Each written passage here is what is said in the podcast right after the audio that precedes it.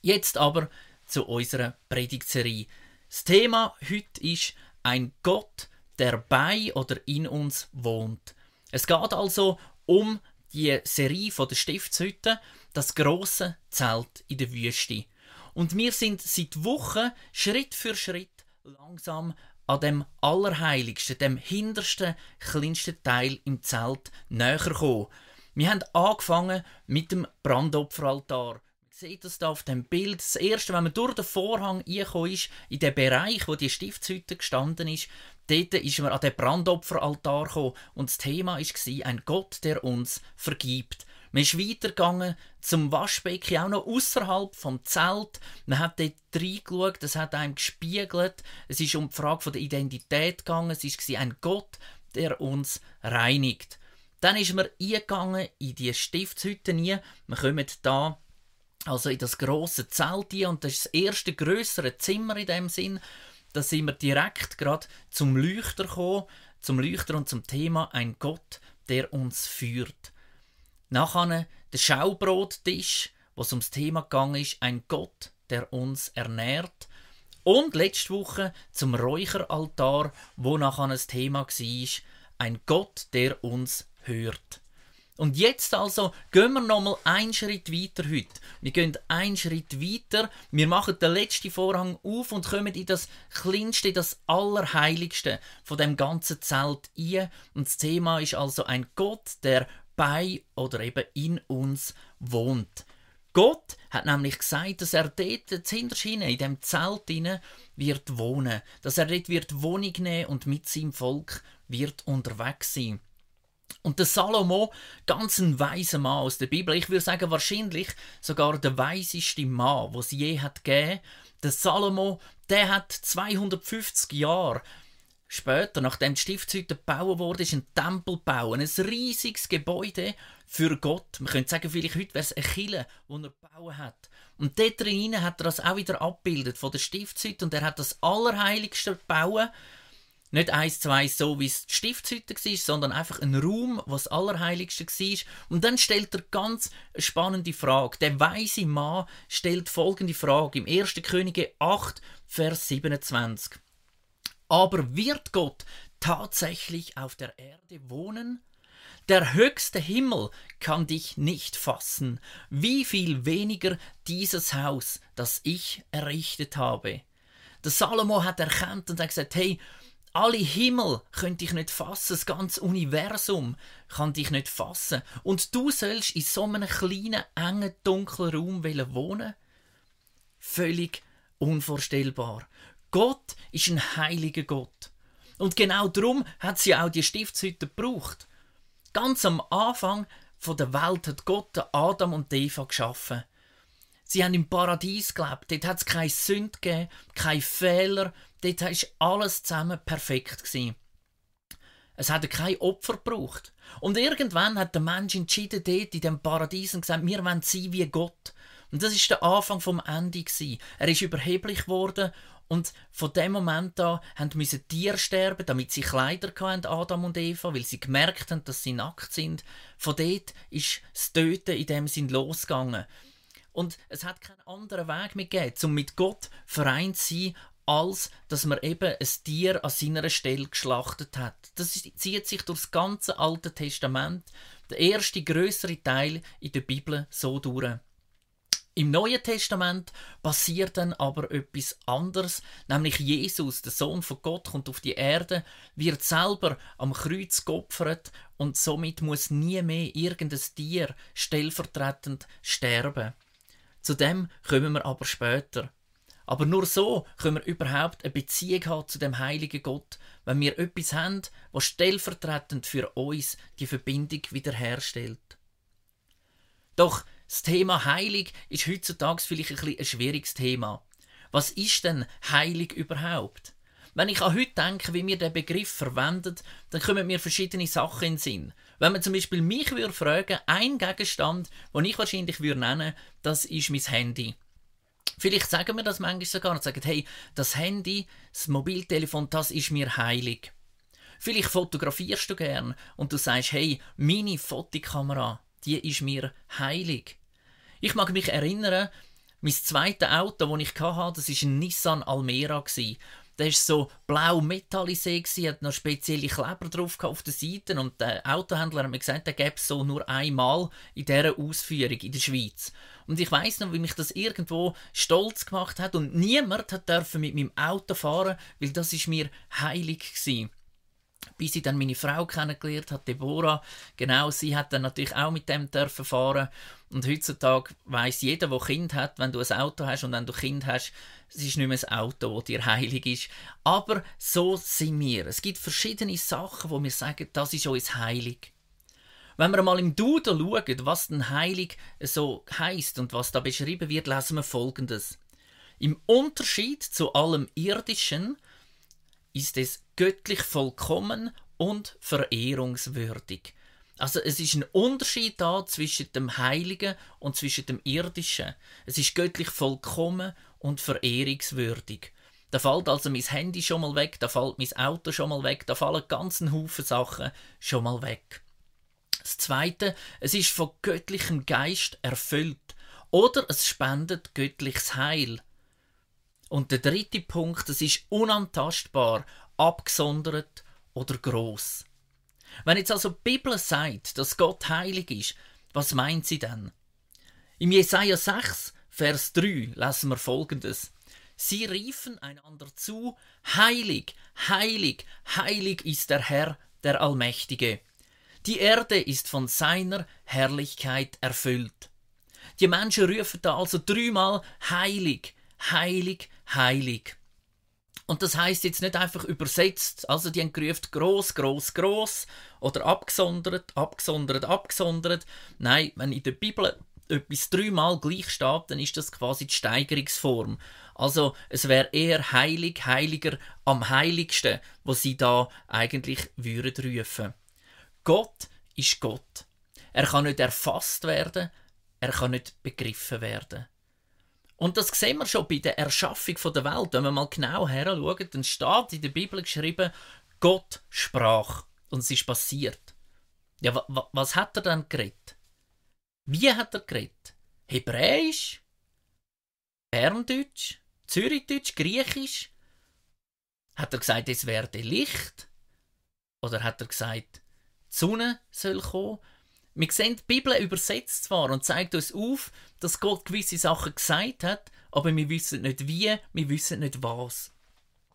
Es geht weiter mit dem Thema von der Dreieinigkeit, von der Trinität. Da gibt es Gott, der Vater, da gibt es Gottes Sohn, Jesus, und da gibt es den Heiligen Geist. Und die drei sagen alle zusammen, wir sind eins. Und gleich ist jeder separat. Sie sind allwissend.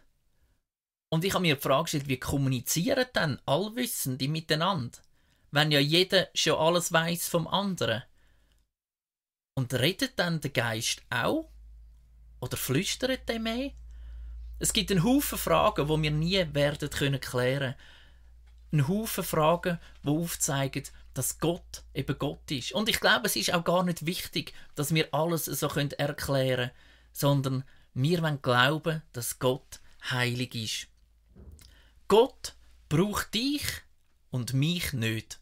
Das ist tatsächlich so. Gott ist autonom, er braucht niemand.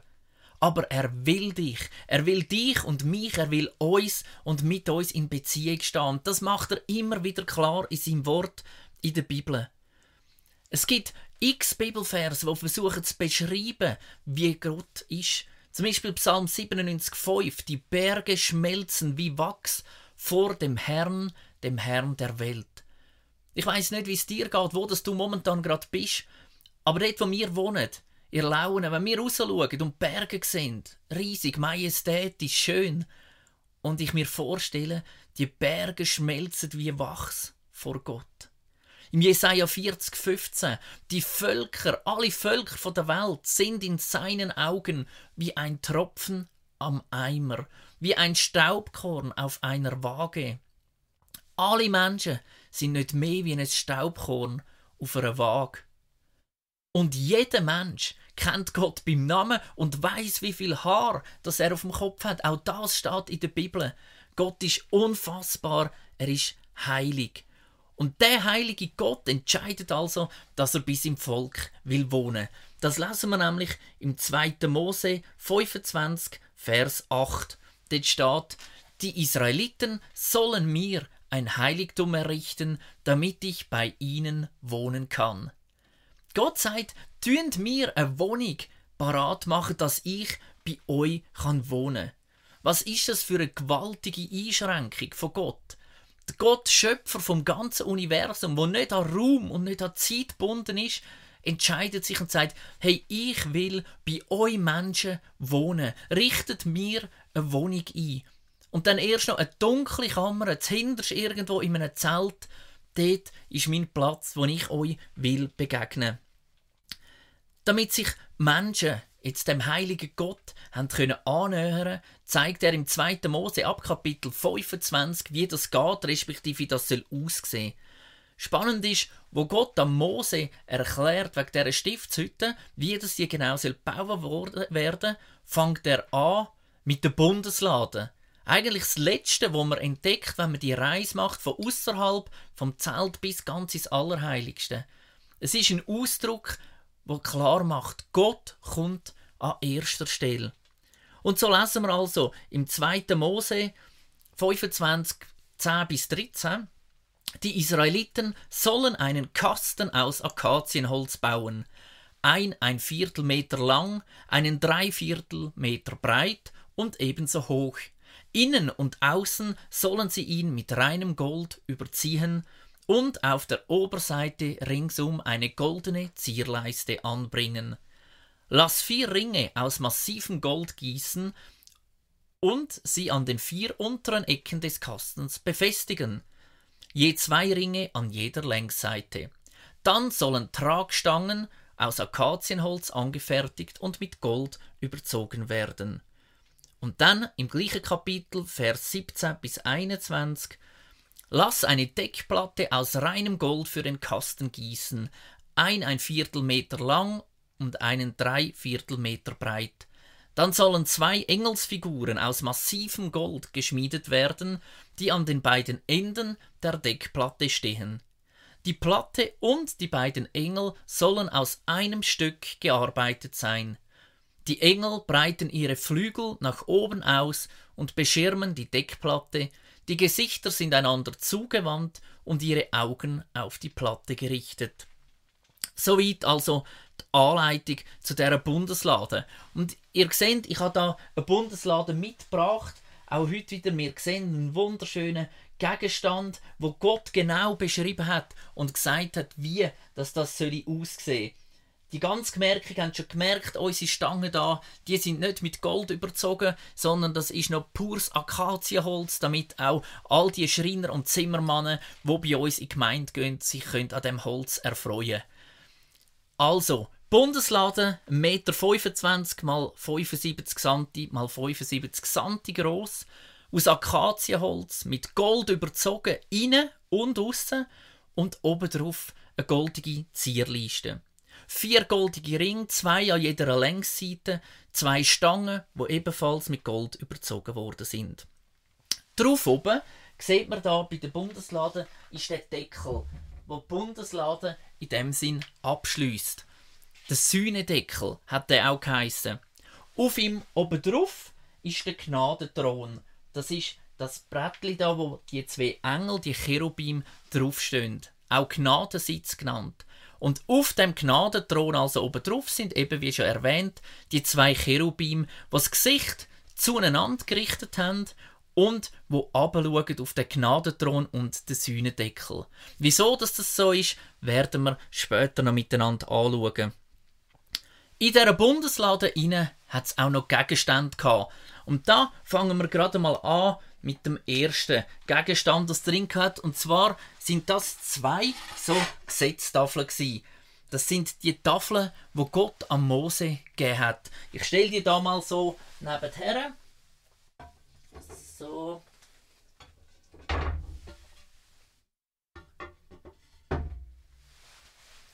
Die beiden Gesetztafeln aus Stein. Es ist ein Bild von der Gerechtigkeit Gottes. Gott hat die am Mensch gegeben und hat klar gemacht, ich bin die Wahrheit. Aber es ist auch ein Hinweis auf Jesus, denn genau die Gerechtigkeit, die Wahrheit, die hat Jesus gebracht und er hat das Gesetz als einziger Mensch erfüllt. Jemand hat mal gesagt, die Gesetzestafeln, wo auch Zeugnistafeln genannt sind, bringen Wahrheit und Gnade. Sie bringen mich auf Knie und somit näher zu Gott. Der zweite Gegenstand, wo ebenfalls in der Bundeslade drin war, habe ich euch da auch mitgebracht. Und zwar ist das ein Krug ein Krug mit Manna drin. Jetzt fragst du dich vielleicht, ja, was ist denn Manna? Und genau so ist es auch am Volk Israel gegangen. Manna heißt nämlich tatsächlich übersetzt, was ist das? Manna ist die Nahrung, wo vom Himmel geht ist, wo Gott jeden Morgen wieder neu ihnen geschenkt hat und sie so versorgt hat auf der Wüstenwanderung. Manna, was ist das? Es ist ein Bild, wo zum Ausdruck bringt, Gott versorgt dich. Gott ernährt dich. Und zwar jeden Morgen wieder neu. Und wisst ihr, schön ist, Gott hat gesagt, sammelt so viel von dem, wie ihr mögt essen. Und es hat Leute gegeben, die haben mehr gesammelt. Das Manna ist faul geworden, es hat Würmer bekommen, aber es hat genau gleich am nächsten Morgen wieder für alle Manna gegeben. Gott sagt dir, hey, auch wenn du einen Fehler gemacht hast in deinem Leben, meine Liebe, meine Gnade ist jeden Morgen wieder neu. Das Alte ist vielleicht wurmstichig geworden, ist faul geworden, was gestern war, aber heute ist der Tag zum neu anfangen. Es ist ein Bild auf Jesus hin. Jesus ist auf die Erde gekommen, aus dem Himmel, und er sagt, ich bin das Brot. Wenn ihr von mir esset, ihr werdet nie mehr Hunger haben. Das war also der zweite Gegenstand, der Krug da mit dem Manna. Und jetzt kommen wir zum dritten Gegenstand und spätestens jetzt werden all die, die am Wettbewerb mitgemacht haben, entweder rausrennen oder sie haben es eben bereits schon richtig geahnt. Und zwar habe ich da so ein Stecken, das ist der Stab vom Aaron. Der Stab vom Aaron ist ebenfalls in dieser Bundeslade.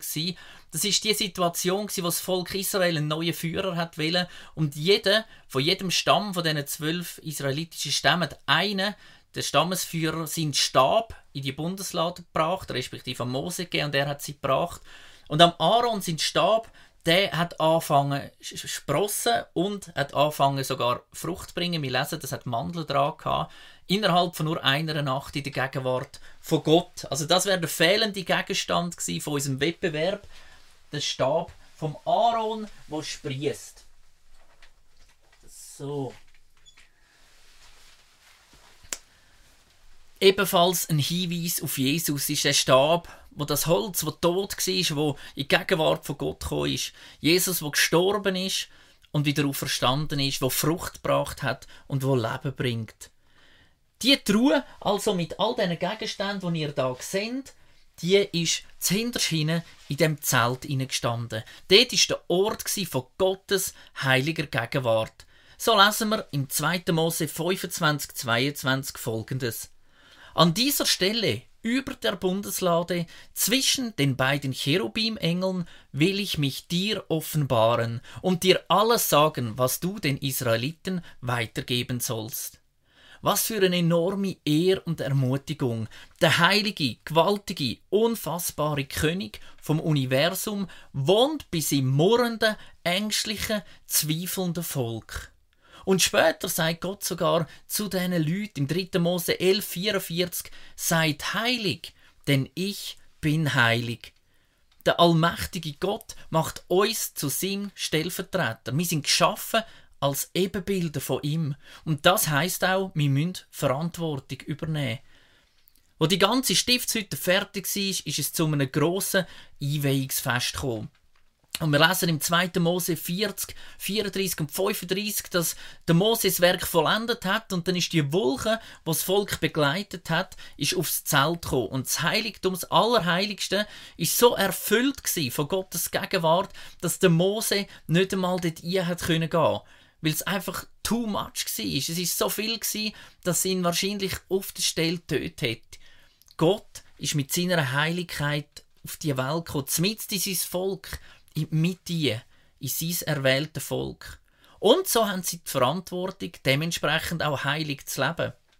Doch was passiert jetzt genau, wenn das Volk sich verfehlt, wenn es sündigt, wenn es Fehler macht, wenn es Schuld auf sich lädt? Dann ist ja irgendwo das mit dem Heiligsein nicht mehr ganz so gegeben. Kann man dann einfach schnell zu Gott ins Allerheilige rennen, zu der Bundeslade her? Nein. Gott hat sein Volk gewarnt. Er sagt zu Mose im 3. Mose 16,2: Warne deinen Bruder Aaron davor, zu jeder beliebigen Zeit in das Allerheiligste hinter dem Vorhang vor die Deckplatte der Bundeslade zu treten, damit er nicht stirbt. Gottes Gegenwart ist tödlich. Man kann nicht einfach so dazu spazieren im Alten Testament. Damit sich aber das Volk gleich kann freuen an dem und nicht muss in Angst leben, sondern sich kann freuen, dass Gott unter ihnen wohnt, hat er ihnen ganz einen speziellen Tag geschenkt im Jahr. Der Versöhnungstag. Der wird am 3, im 3. Mose 16, 29 bis 31 eingeführt. Dort lesen wir folgendes. Am zehnten Tag des siebten Monats sollt ihr fasten und keinerlei Arbeit tun. Denn an diesem Tag wird Wiedergutmachung für euch geschaffen, um euch zu reinigen, und ihr werdet in der Gegenwart des Herrn von all euren Sünden rein. Es soll ein Tag völliger Ruhe sein, an dem ihr fasten sollt. An diese Vorschrift sollt ihr euch für immer halten. Das ist die Einführung vom Versöhnungstag. Und alle die, wo irgendwo etwas mit Israel zu tun haben oder was sich interessieren für Israel, die wissen natürlich schon, der Versöhnungstag, das ist der Yom Kippur. Er ist der heiligste und feierlichste Tag im jüdischen Jahr. Für die Frauen ab 12 und Männer ab 13 ist es ein Fastentag, wo sie 25 Stunden lang fasten. In Israel sind an diesem Tag die Restaurants und Kaffee geschlossen. Das gesamte öffentliche Leben steht eigentlich still. Sogar Grenzübergänge und der Flughafen sind geschlossen. Obwohl es kein offizielles Fahrverbot gibt, sind praktisch kein Auto unterwegs und es gilt auch überhaupt nicht als angebracht, in der Öffentlichkeit zu essen oder Musik zu hören. Es gibt an dem Tag kein Radio und kein Fernsehprogramm. Alles steht still. Außer eine Ausnahme, das Militär, das geht genau gleich weiter wie vorher. Und das ist begründet, dass 1973, das ist jetzt ein kleiner geschichtlicher Einschub, 1973 die Israelis angegriffen worden sind. Genau an dem Tag, am Yom Kippur, wo eben alles stillsteht von den Ägyptern und von den Syrern. Und darum hat man entschieden, das Militär macht genau gleich weiter, aber für alle anderen ist es ein Festtag.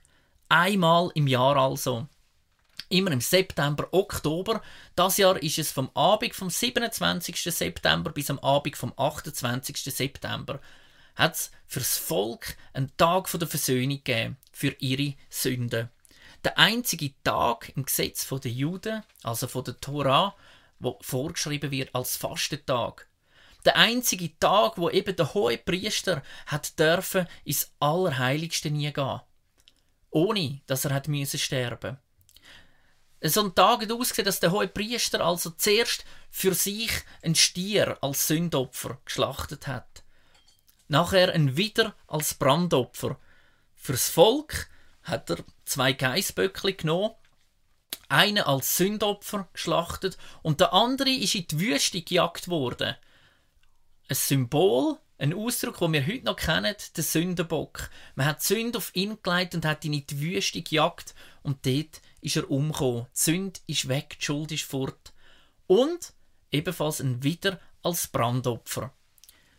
Der hohe Priester ist dann mit dem Blut von dem Stier ins Allerheiligste gegangen und hat es auf den Gnadenthron hergesprengt, zwischen die zwei Engel, zwischen die Cherubim. Und das Gleiche hat er auch gemacht mit dem Blut von dem Geißbock. Und ich habe da eine Decke mitgebracht, respektive überkommen von jemandem. Und die Decke, die soll das Blut symbolisieren. Und wenn wir jetzt schauen, ich tue das da mal so herlegen, so, da hat er das zwischenher gesprengt, das Blut. So sieht das aus. Und wir müssen uns jetzt das vorstellen, als erstes Mal, du kommst in den Raum. Es ist stockdunkel dort drin, es hat kein Licht gehabt. Und es hat dort den Altar gegeben. Du kommst dort hier, du sprengst das Blut her und die Cherubim, die wachen ja eigentlich im Normalfall über dem Gesetz. Denn keiner kann zu Gott hinzutreten, einfach so, ohne dass er stirbt, im Alten Testament. Darum haben sie ihren Kopf abgerichtet auf den Sühnedeckel. Sie schauen eigentlich durch den Deckel durch auch auf die Gesetzestafeln, wo sie beschützen. Gott ist heilig. Und jetzt kommt also der hohe Priester und sprengt das Blut zwischen die Engel her, dort auf den Gnadenthron. Und was passiert? Die Engel, die abschauen, sie schauen aufs Blut. Das Blut ist zwischen ihnen und zwischen dem Gesetz. Das Blut überdeckt das Gesetz. Ein Zeichen, Sühne ist geschehen. Das Gesetz ist erfüllt. Und auch da wieder ein Hinweis auf Jesus. Gott schaut dich und mich, wenn du mit Jesus unterwegs bist und ihm dein Leben anvertraut hast. Er schaut dich durch Jesus an. Und er sieht das Blut, wo Jesus vergossen hat am Kreuz. Und darum sieht er nicht das Gesetz, das, was du falsch machst, sondern es ist der Gnadenthron. Jesus ist gestorben und durch sein Blut sind wir rein.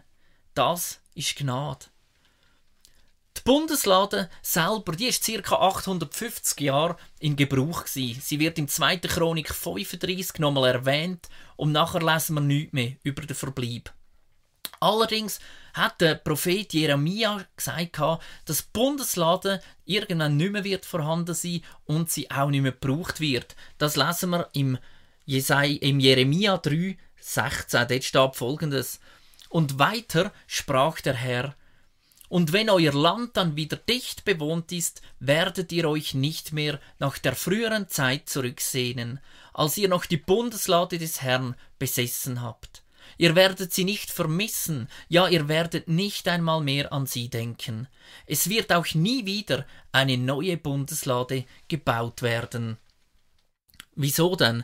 Was meinte Jeremia mit dem? 850 Jahre lang ist die Bundeslade sichtbare Zeichen von Gottes Gegenwart für sein Volk. Und weitere 600 Jahre später ist etwas viel Größeres passiert und von dem berichtet der Johannes. Der Johannes sagt im Kapitel 1, Verse 14 bis 16 folgendes. Und das Wort ward Fleisch und wohnte unter uns, und wir sahen seine Herrlichkeit, eine Herrlichkeit als des eingeborenen Sohnes vom Vater, voller Gnade und Wahrheit. Es heißt eigentlich nichts anderes als Wort. Gott selber hat gewohnt und wohnen könnte man auch übersetzen mit Zelten unter uns. In und durch Jesus wird Gottes Gegenwart sichtbar, fassbar und für die Leute zur damaligen Zeit sogar berührbar. Jesus ist also die Erfüllung von dem Bund, von der Bundeslade eigentlich. Er hat das realisiert, wo die Bundeslade im Alten Testament das Zeichen war dafür. Gegenwart vom lebendigen, heiligen, richtenden, aber auch gnädigen Gott auf der Erde. Jesus ist heilig. Er ist Gott und er ist Mensch.